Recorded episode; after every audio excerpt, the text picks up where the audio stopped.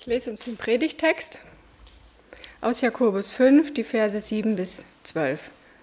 So seid nun geduldig, Brüder und Schwestern, bis zum Kommen des Herrn.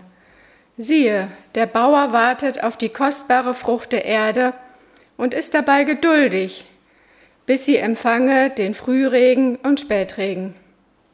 Seid auch ihr geduldig und stärkt eure Herzen, denn das Kommen des Herrn ist nahe. Seufzt nicht wiedereinander, damit ihr nicht gerichtet werde. Siehe, der Richter steht vor der Tür. Nehmt zum Vorbild des Leidens und der Geduld die Propheten, die geredet haben in dem Namen des Herrn. Siehe, wir preisen selig, die erduldet haben.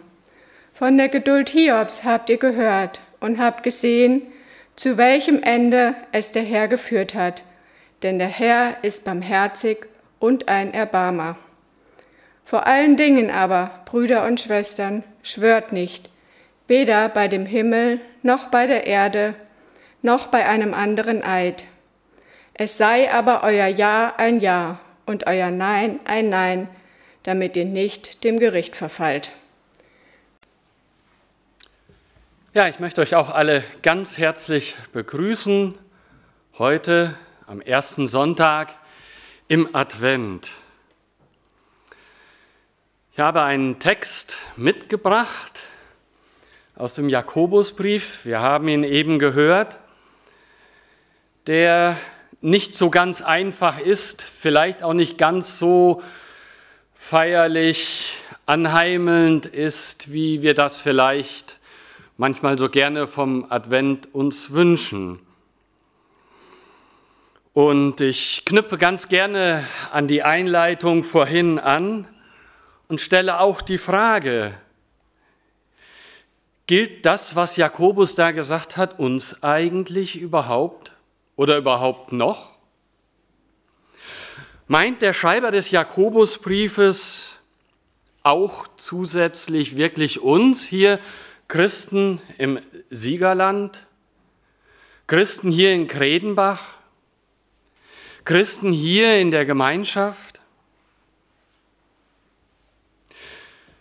Kann das alles noch so stimmen?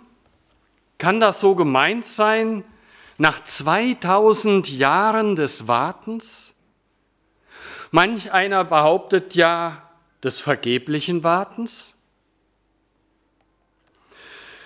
Meint er etwa ausgerechnet mich, einen, der mit einer guten Portion Ungeduld gesegnet ist? Herr, gib mir Geduld, aber sofort. So könnte ich es laut rufen, gerade in diesen Zeiten, wo unsere Geduld insgesamt doch so auf eine harte Probe gestellt wird. Wieder eine neue Corona-Welle, wieder eine neue Variante, wieder vielleicht demnächst ein nächster Lockdown. Wie soll man da die Hoffnung bewahren? Wie soll man geduldig bleiben? Wie soll das möglich sein? Naja, ich höre noch einmal zu dem Herrn Jakobus, denn irgendwie ist es ja wohl schon ein aktuelles Thema, das mit der Geduld und vermutlich nicht nur wegen Corona. Dreimal spricht er von geduldig und von harren. Martin Luther hat an der Stelle übersetzt, so seid nun langmutig und in der Tat, das griechische Wort für das angemahnte Verhalten, um das es hier geht, das griechische Wort Makrothymia, bedeutet ein Zustand von großem Thymos, von großer Lebenskraft. So hart nun geduldig heißt es dann im Sinne des Jakobus, und das bedeutet gerade nicht, haltet einfach aus, Ducken, schweigen, nichts tun. Das wäre so nach der Weisheit der drei bekannten Affen, die sich im bekannten Bild Augen, Ohren und Mund zuhalten. Nein, hier ermuntert eine seiner, einer seine Glaubensgenossen, seine Geschwister in schwierigen Zeiten. Bleibt dran mit dem langen Atem der Leidenschaft. Lasst euch nicht kurzmutigen. Langmut. Bleibt dran bis zur Wiederkunft des Herrn. Geduld an sich, Geduld an und für sich ist ja erstmal nicht unbedingt eine Tugend, ebenso wenig wie Leidenschaft eine Tugend ist. Es kommt immer auf den Kontext an. Es ist so entscheidend, für wen oder was bringe ich Geduld auf oder woran hänge ich eigentlich mit Leidenschaft? Manch Hobbybastler hält jahrelang durch, bis die Modelleisenbahn steht oder das Schiff gebaut ist. Ja, da wächst ja auch was heran. Da sind Fortschritte sichtbar. Und genau dieses Bild verwendet Jakobus. Der Bauer, der mit langem Atem auf seine Ernte wartet, der schaut immer wieder vorbei, der sieht da etwas wachsen. Er hat Erfahrung und Geduld, er weiß die Situation einzuschätzen. Doch uns geht es oft so ganz anders. Dranbleiben wollen wir irgendwie auch, ja, sonst säßen wir sicher nicht hier. Aber immer oft gerne in aller Ungeduld und so versuchen wir dann am Ende all die Dinge, die wir nicht in der Hand haben, selbst in die Hand zu nehmen. Und das endet dann meistens so wie in dieser Geschichte aus China.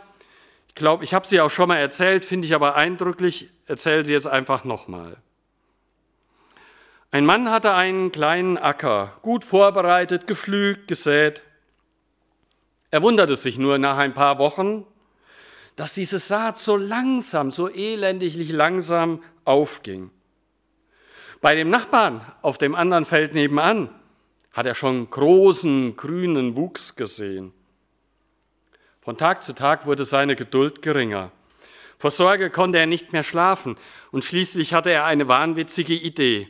Er lief zu seinem Feld und begann diese kleinen Halme ein wenig nach oben zu ziehen. Das war natürlich eine mühsame Arbeit, Halm für Halm, aber schließlich war er fertig. Und auf ersten Blick auch ganz zufrieden.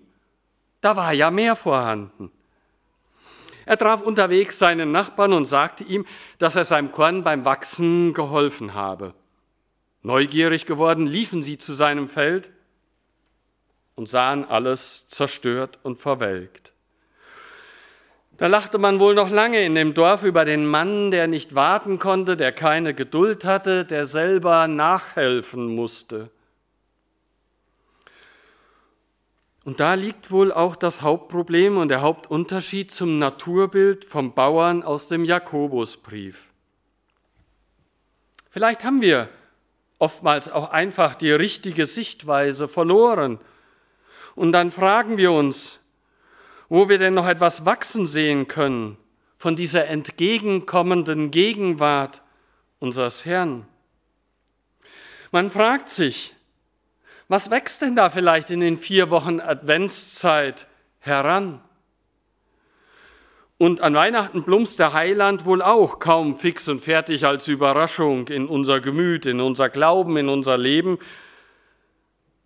und nur weil wir mal keine sichtbaren Erfolge im Glauben, im Gemeindewachstum haben, fangen wir selber an, Hand anzulegen und die kleinen Pflänzchen des Wachstums zu zupfen und zu ziehen, oft bis alles kaputt ist. Im Reich Gottes ist also die Geduld gefragt, Langmut, gerade auch in schwierigen Zeiten. Auch vielleicht in einer zweiten Adventszeit, die wir unter Pandemievorzeichen erleben. die uns ein Stück weit den Mut und den Atem nehmen will, wo wir nicht wissen, wie geht es weiter mit unseren Versammlungen und mit dem, was uns an Gemeinschaft ja auch wichtig ist. Trotz alledem und Trost alledem, wir feiern Advent. Wir besinnen uns auf das Kommen Gottes, auf die Ankunft unseres Herrn Jesus Christus. Wir haben es ja schon gesehen, die Botschaft des Advents hat eine doppelte Spitze, eine doppelte Ausrichtung, einen doppelten Bezug, eine doppelte Zielrichtung. Wir feiern Advent ja nicht nur in Erinnerung an das erste Kommen Jesu vor über 2000 Jahren, nicht nur in Erinnerung an das Kind in der Krippe, das auf leisen Sohlen nahezu unbemerkt von der Weltöffentlichkeit damals in einem Stall geboren worden ist. Nein, wir blicken nicht nur auf diesen Advent zurück, wir blicken zugleich auch voraus. Darauf weist uns eben der Jakobus-Text in besonderer Weise hin. Wir blicken voraus auf die machtvolle Wiederkunft Christi, auf dieses globale, auf dieses weltumspannende Ereignis, dem kein Mensch auf dieser Erde sich wird entziehen können.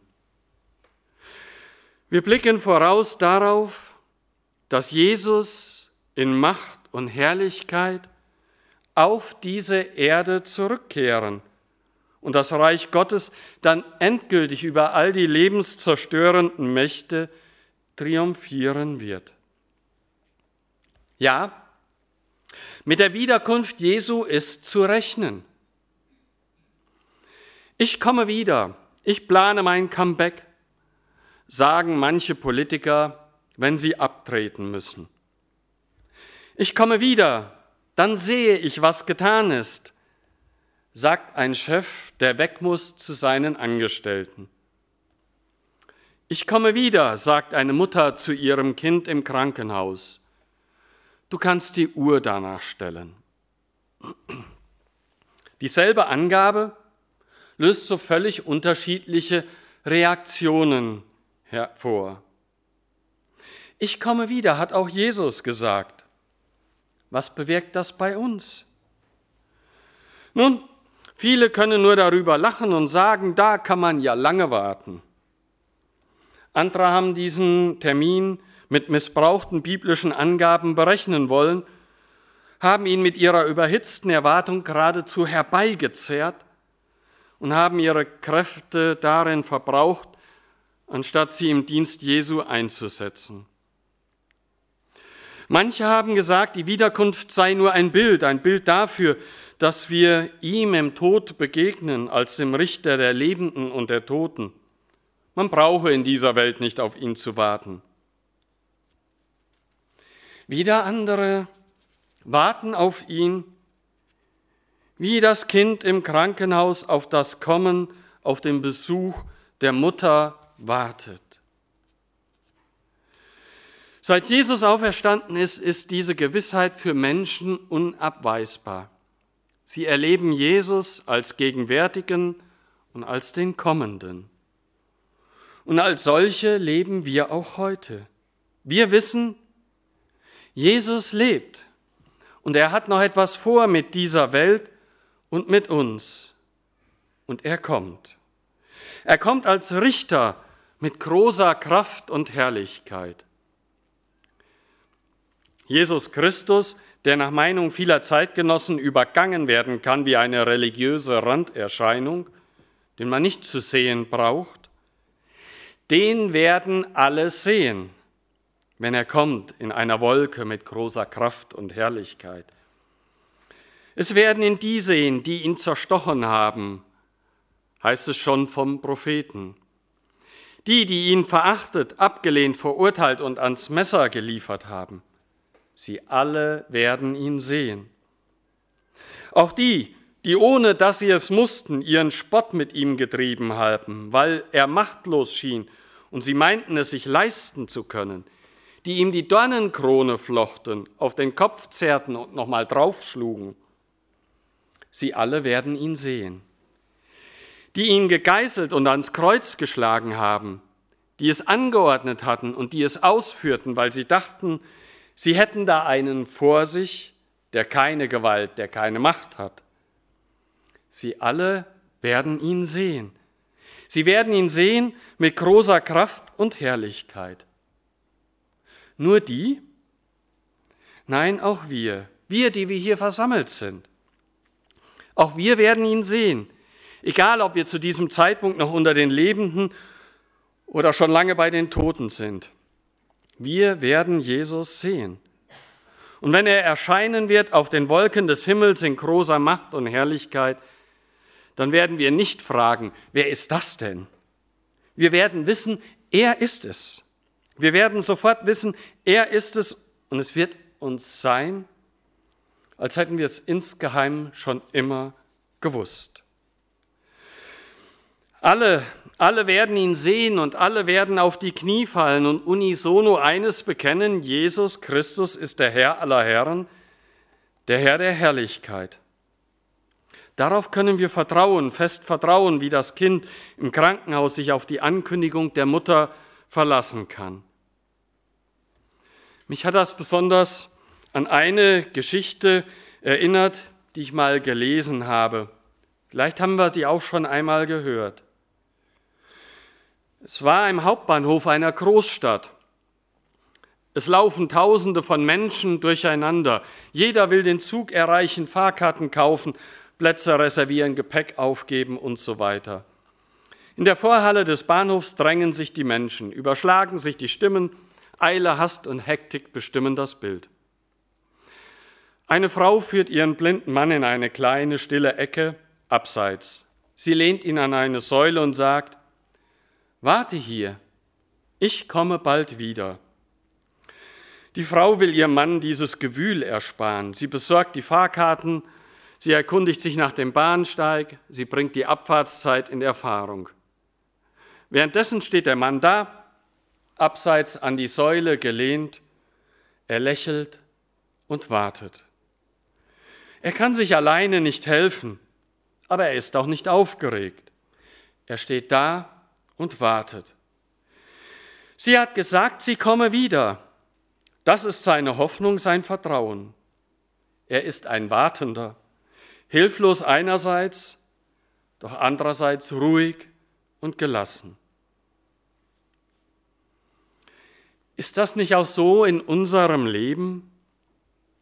Jesus hat uns eine wunderbare Verheißung zurückgelassen. Ich komme wieder, ich komme bald. Ihr könnt euch darauf verlassen.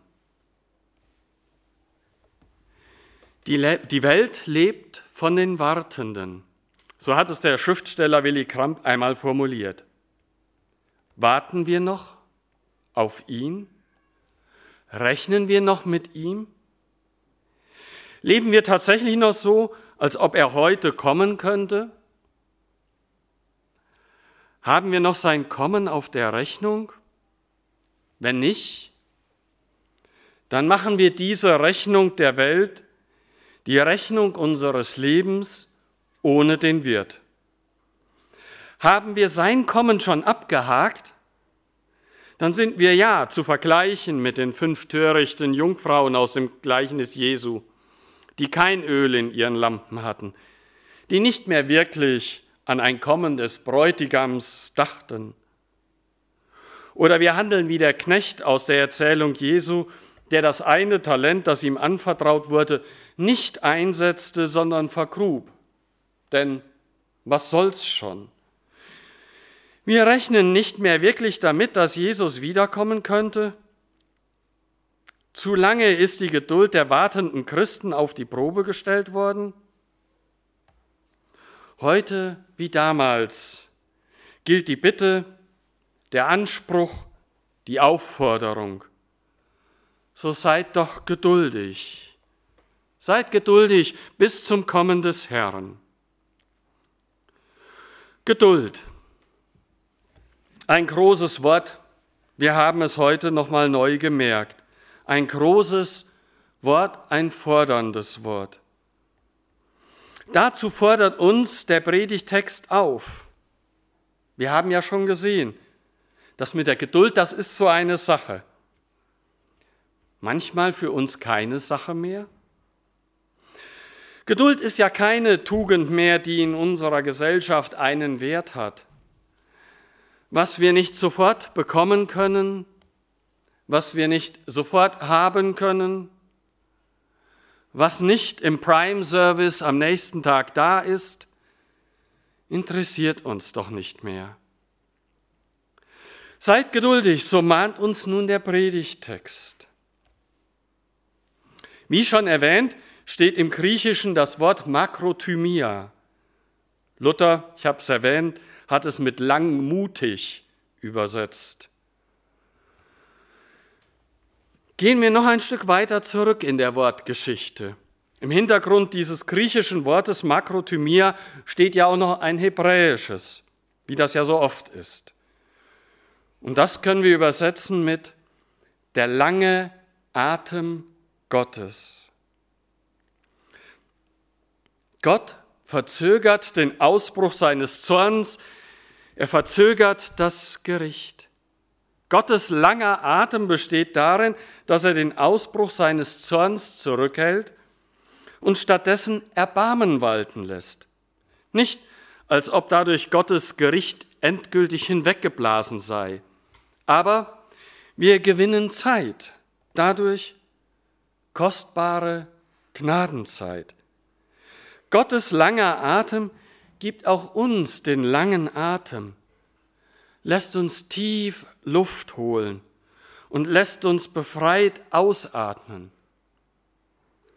Was das bedeutet, das hat uns sicher auch noch mal Corona gezeigt, wo vielen Betroffenen auf einmal das Atmen so schwer wiegt. Und auch die nicht direkt Betroffenen merken, wie sich diese Pandemie auf uns legt und das Atmen schwer macht. Und was immer auch uns vielleicht gesundheitlich das Atmen schwer macht. Gott lässt uns trotzdem tief atmen. Und wir merken, wie wichtig das ist, wie besonders das ist wie alles andere als selbstverständlich das ist. Anders als in unserer irdischen Adventszeit gibt es im göttlichen Advent keinen Stress und keine Hektik. Da können wir durchatmen, weil Gott selber langen Atem hat. Er hat uns zu unserem Heil seinen Sohn Jesus Christus geschickt. Advent, Heilszeit und Gnadenzeit, Zeit zum Durchatmen. Und Jesus liegt daran, dass wir diese Hoffnung bewahren und auch die Geduld, dass wir nicht den Kopf in den Sand stecken, sondern in lebendiger Erwartung seiner Wiederkunft leben und frei atmen können. Jesus liegt daran, dass wir Augen und Köpfe nicht unten behalten. Denn wer Augen und Kopf nach unten hat, der sieht Gott nicht mehr. Wir gehören aber nicht dem, der uns herunterzieht, sondern dem Herrn, der vor uns hergeht, der uns Erlösung bringt, der den Sieg errungen hat und der uns aufrichtet. Sicher, Jesus will auch nicht den leichtfertig hochgetragenen Kopf. Er will aber auch nicht die Kopfhängerei mancher Christen. Er will den auf sein Wort hin erhobenen Kopf und die auf ihn gerichteten Augen. Advent heißt auch blicken auf ihn. Und dann werden sie ihn alle sehen und alle anerkennen als den Herrn der Welt, auch seine Verächter, auch die Gleichgültigen aller Zeiten und Völker stehen dann vor diesem Richter. Und da wird es unendlich viel zu klären geben. Er wird auch als Herr seiner Gemeinde in Erscheinung treten und er wird sie kennen und sie grüßen als ihren Heiland. Den Seinen wird er auch Richter sein, auch unser Richter, aber für uns wird es der Heiland sein, der Richter ist, und der Richter wird ein Heiland sein. Alles wird erklären, auch was uns jetzt vielleicht noch unerklärlich, fragwürdig, zweifelhaft, bedrängend vorkommt. Schaut auf Hiob, heißt es hier. Darauf weist uns der Predigtext ganz bewusst hin. Wir kennen alle seine Geschichte, wie tief unten er war, wie ihm das Atmen schwer fiel, wie er keine Luft in seinem Leben mehr kriegte, geschlagen wie er war. Hiob ist in seinem unaussprechlichen Leid alles fragwürdig geworden, radikal alles, auch sein Leben. Wir können das gut nachvollziehen, wenn wir die Hiobs-Geschichte lesen oder uns vor Augen rufen. Und seht, wie ist es mit Hiob ausgegangen? Gnadenzeit, Erbarmen. Wohl dem, der diesen Richter hier schon kannte, der ihm hier schon vertraute, der ihm hier sein Leben anvertraut hatte, der die lange Zeit des langen Atems nutzte. Gewiss, ja, ich glaube, wir werden auch staunen, dass er Leute kennt, die wir vielleicht nicht dabei auf dem Schirm hatten. Und ganz sicher werden wir auch erschrecken, weil unser Hochmut und unsere Erbärmlichkeit an den Tag kommen. In allem dürfen wir wissen, festhalten, glauben. Gott hat Geduld mit mir, auch wenn ich nicht immer der geduldigste Mensch bin. Geduld ist der lange Atem der Leidenschaft. Geduldig ist Gott darin, dass er sich selbst persönlich Zeit nimmt, um mir Zeit und Raum zu geben. Gnadenzeit, Zeit zur Umkehr, Zeit der Buße, Zeit des Glaubens, Zeit aber auch, um mich selber in Geduld zu üben. Erinnert ihr euch noch an den Bauern, von dem ich zu Beginn erzählt habe? Der Bauer, der nicht warten konnte? Der Bauer kann nichts machen, er muss warten. Er kann nichts herbeizwingen, er muss warten. Halme ausrupfen hilft nicht. Auch wenn uns manchmal danach ist, dass wir uns die Haare raufen und sonst was ausrupfen können. Können wir wirklich noch warten? Haben wir ausreichend Geduld, wenn es um uns geht, unserem Glauben, unserer Gemeinde, Projekte des Gemeindeaufbaus? Oder sind wir da auch immer nur so kurzatmig? Starten vielleicht den einen oder anderen Versuch, mit uns selber, mit der Gemeinde irgendetwas zu tun, zu erreichen? Seid geduldig und stärkt eure Herzen. Das gibt uns Jakobus mit in diesen Advent. So haben wir den Predigtext doch noch im Ohr. Und es wäre schön, wenn das in dieser Adventszeit so bleiben würde. Seid geduldig und stärkt eure Herzen.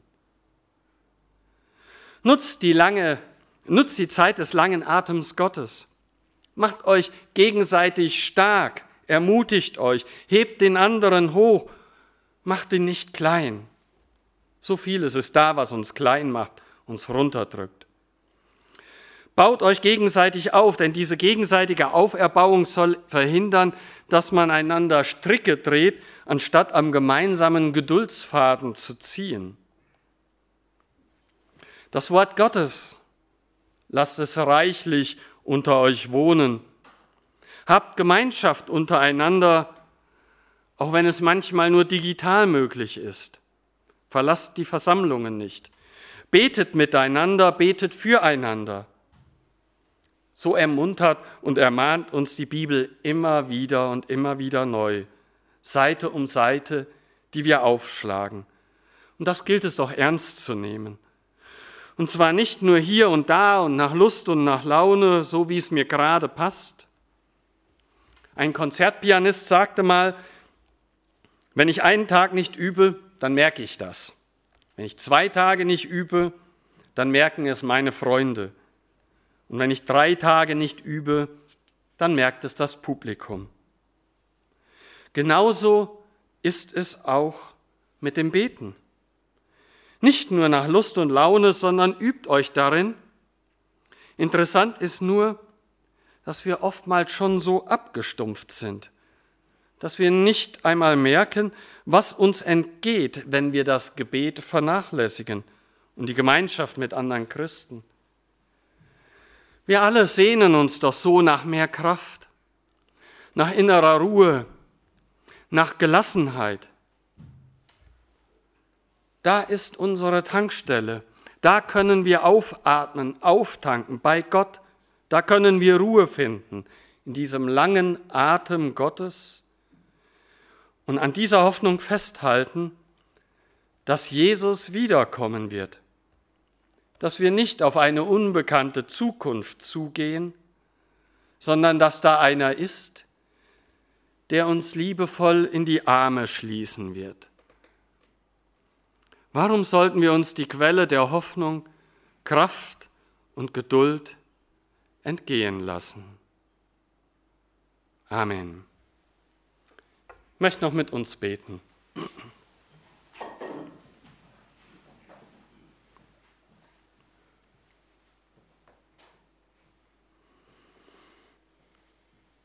Herr Jesus Christus, wir kommen heute vor dich als Menschen, die so oft ungeduldig sind und die es verlernt haben, geduldig zu sein und geduldig auf dich zu warten. Schenk uns in dieser Adventszeit neu Geduld und hilf uns, dass unser Warten auf dich lebendig bleibt. Wir danken dir, dass du uns nahe bist und nahe kommst, dass du um uns und unsere Situation auch weißt. Du lässt uns nicht im Dunkeln dieser Welt sitzen, sondern du kommst zu uns herein mit dem hellen Schein der Liebe, der Wahrheit, der Geborgenheit. Danke, dass du uns mit all den Adventslichtern, die jetzt wieder leuchten, an dieses Licht erinnerst. Wir danken dir, dass du uns hörst, wenn wir zu dir rufen, dass unser Gebet nicht vergeblich ist. Wir danken dir, dass du an uns handelst, dass du uns gestalten willst nach deinem Bild, damit du uns gebrauchen kannst als deine Mitarbeiter, als Fackeln, Lichter und Leuchten in dieser dunklen und so orientierungslosen Welt. Gib uns den Mut und die Kraft für Veränderungen in unserem Leben nach deinem Willen. Hilf uns frei zu werden von allem, was uns gefangen hält, damit dein Licht auch die tiefste Dunkelheit erhellen kann. Herr unser Gott, mit unserem Gebet legen wir dir all die Menschen ans Herz, um die wir uns mühen und sorgen. Wir bitten dich auch für alle Menschen, die in Not sind, sei es durch Hunger und Krieg, durch Armut und Flucht, Krankheit und Tod. Hilf, dass ihnen aus ihren Noten, Nöten geholfen werde, dass sie Jesus Christus, der alles heilt und auch ihre Dunkelheit erleuchte, erkennt und dass, er ihnen, dass du ihnen Kraft und Hoffnung schenkst. Amen.